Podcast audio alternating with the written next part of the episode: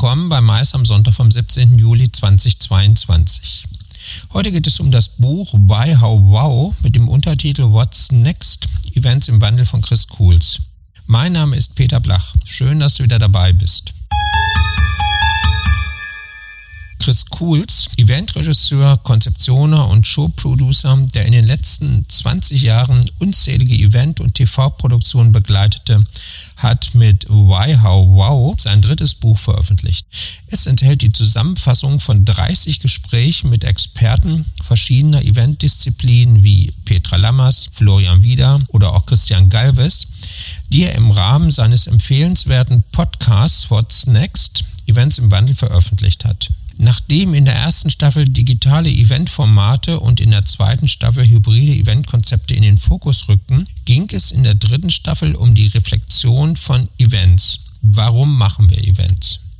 Mehr dazu gleich im Talk mit Chris Kuhls. Für den Podcast Mais am Sonntag haben wir eine Kurzfassung geschnitten. Das ganze Gespräch steht auf dem YouTube-Channel Studio Blach zur Verfügung. Hallo Chris, wir wollen über dein neues Buch Why, How, Wow, What's Next sprechen. Für wen hast du das Buch geschrieben? Ja, vor allem äh, für Eventgestaltende, die einen Unterschied machen wollen. Ähm, alle, die lernen, die äh, Event-Infizierte sind und äh, ja, letztlich Gestaltende. Ich zitiere mal aus dem Klappentext. Alles wirkliche Leben ist Begegnung. Doch was passiert, wenn reale Begegnungen auf einmal nicht mehr möglich sind? Was ist die Antwort? Ja gut, ich meine, äh, letztlich wäre alles möglich. Entweder den Kopf in den Sand stecken, äh, nichts tun, abwarten, die Krise vorbeiziehen lassen, äh, oder aber mutig und neugierig ähm, die veränderten Rahmenbedingungen ähm, ja, begegnen und daraus was, was machen. Die Entscheidung liegt am Ende ja bei uns, äh, wie wir damit umgehen. Das muss jeder für sich treffen und es gibt sicherlich gute Gründe, warum man das äh, eben so oder so entscheidet. Hm, aber vielleicht hilft uns so ein Blick äh, in die Vergangenheit. Kodak als großes äh, Unternehmen, was ja eben mit Fotoapparaten und mit dem quasi Fotofilm gearbeitet hat, der auf einmal dann obsolet war, obwohl ein riesen äh, S&P 500 äh, gelistetes Unternehmen war. Und äh, insofern vielleicht hilft dieses Beispiel eigentlich aussetzen ist, ist eben keine Option.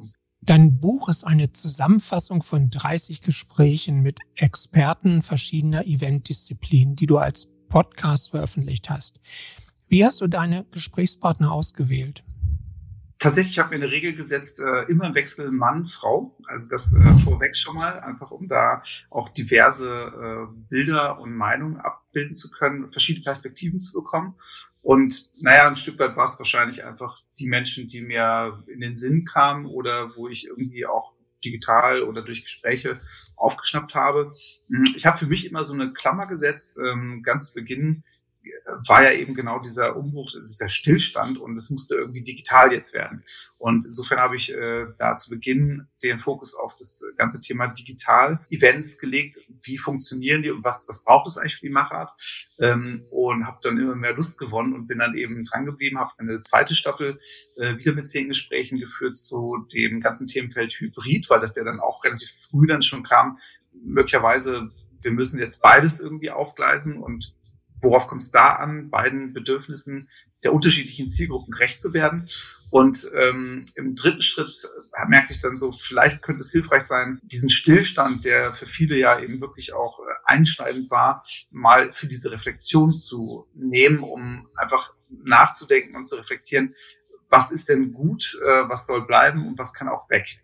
Welche Gespräche und Aussagen sind denn bei dir hängen geblieben? Oh Mann, äh, es waren natürlich echt viele Impressionen. Ähm, ich glaube, jeder für sich hat auch ähm, wirklich Besonderheiten, ähm, die er aus seiner Perspektive einfach durchdrungen hat, verstanden hat und eben auch gut auf den Punkt bringen konnte. Ähm, aber ich habe äh, tatsächlich ähm, den Kai Jansen im Kopf äh, mit dem ganzen Themenaspekt der Co-Kreation und auch ein Stück weit ähm, ja so ein bisschen Chaos zuzulassen. Äh, mit Leuten miteinander ungewiss zu starten und daraus Neues entstehen zu lassen. Äh, das fand ich bei ihm ganz besonders. Ähm, ich erinnere mich aber auch gerne an die Janine Koch vom äh, Medianet Berlin-Brandenburg. Äh, die sagte, ich hoffe, ich kriege das richtig zusammen, ein Event ist ein Ort der Begegnung, in dem wir Raum für Vernetzung schaffen und erfolgreiche Veranstaltungen der Zukunft nutzen die Partizipation der Teilnehmenden, lassen sich auf die Interaktion ein und reduzieren ihre Inhalte auf das Wesentliche. Und ähm, ich glaube, das trifft tatsächlich einen Kern, der in mir zumindest sehr, sehr resoniert und Vielleicht abschließend noch äh, Jörg Sellerbeck, gute Eventgestaltung hinterfragt die Konvention, lässt die Dinge aufeinanderkrachen, um Neuartiges entstehen zu lassen. Aus dem Klappentext von deinem Buch stammt die Frage, wie sehen die Events der Zukunft aus und welche Innovationen sind aus der Corona-Krise erwachsen? Hast du dafür Antworten bekommen? Absolut, ähm, aber die Realität hängt dann vielleicht auch ein bisschen manchmal noch hinterher, denn ähm, da kann ich mich gar nicht mit außen vor lassen. Ähm, es ist einfach dem geschuldet, dass die Vorläufe, die Zeiten, äh, aber auch die Budgets und manchmal auch vielleicht die Erfahrungen einfach eben noch nicht so sind, wie sie sein sollten oder müssten. Sprich, vieles ist auch ein bisschen, ich erlaube es mir zu sagen, hingerotzt im Sinne von wenig Zeit, wenig Liebe und vielleicht hilft uns da, wenn das alles, was mit Liebe gemacht wird, hat Bestand. Ähm, aber das trifft ja nicht die zwingende Realität, weil es einfach, äh, ja, schnell, schnell, wir müssen jetzt digital und äh, wir wollen es trotzdem machen, nicht verschieben. Äh, vieles wurde natürlich verschoben, aber trotzdem müssen wir kommunizieren. Und insofern, ich glaube, es gibt schon ein Bild dessen, wo die Reise hingehen soll.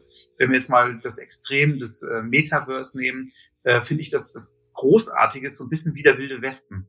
Es gibt ja keine Begrenzung mehr. Es ist ja alles möglich. Also es ist wie dieser Track, der damals sich äh, auf den Weg äh, zum anderen Meer gemacht hat.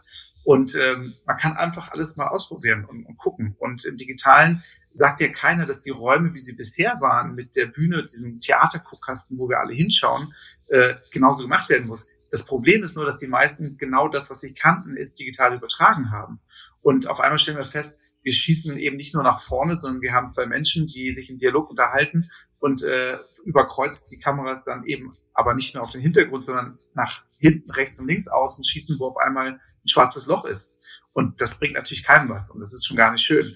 Äh, sprich, im Digitalen können wir auf einmal Räume so gestalten, dass wir möglicherweise, ob jetzt echte Menschen oder Avatare, das kann man sich ja noch überlegen, aber durch zum Beispiel äh, äh, Böden einfach durchfliegen und zack in der neuen Szenerie sind, die thematisch das, was ich erzählen möchte, äh, uns äh, widerspiegeln. Aber ich bin nicht mehr an dieses räumliche und die Schwerkraft gebunden. Ich kann auf einmal ganz anders arbeiten. Ich kann durch Schnitte arbeiten. Ich kann durch ähm, ähm, ja all die Möglichkeiten, die Film oder Visuelles mit sich bringen, äh, nutzen. Und ich glaube, da auch da zurück zum Anfang. Ich wundere mich manchmal, denn eine normale Talkshow ähm, macht uns ja vor, wie wir mit Kamera in Szenen gesprochenes Wort spannend in Szene setzen können. Und trotzdem sehe ich so wenig davon bei ähm, unserer Branche im Events. Da ist noch ein Weg zu gehen. Dann sage ich an der Stelle vielen Dank an Chris Kuhls. Sehr gerne.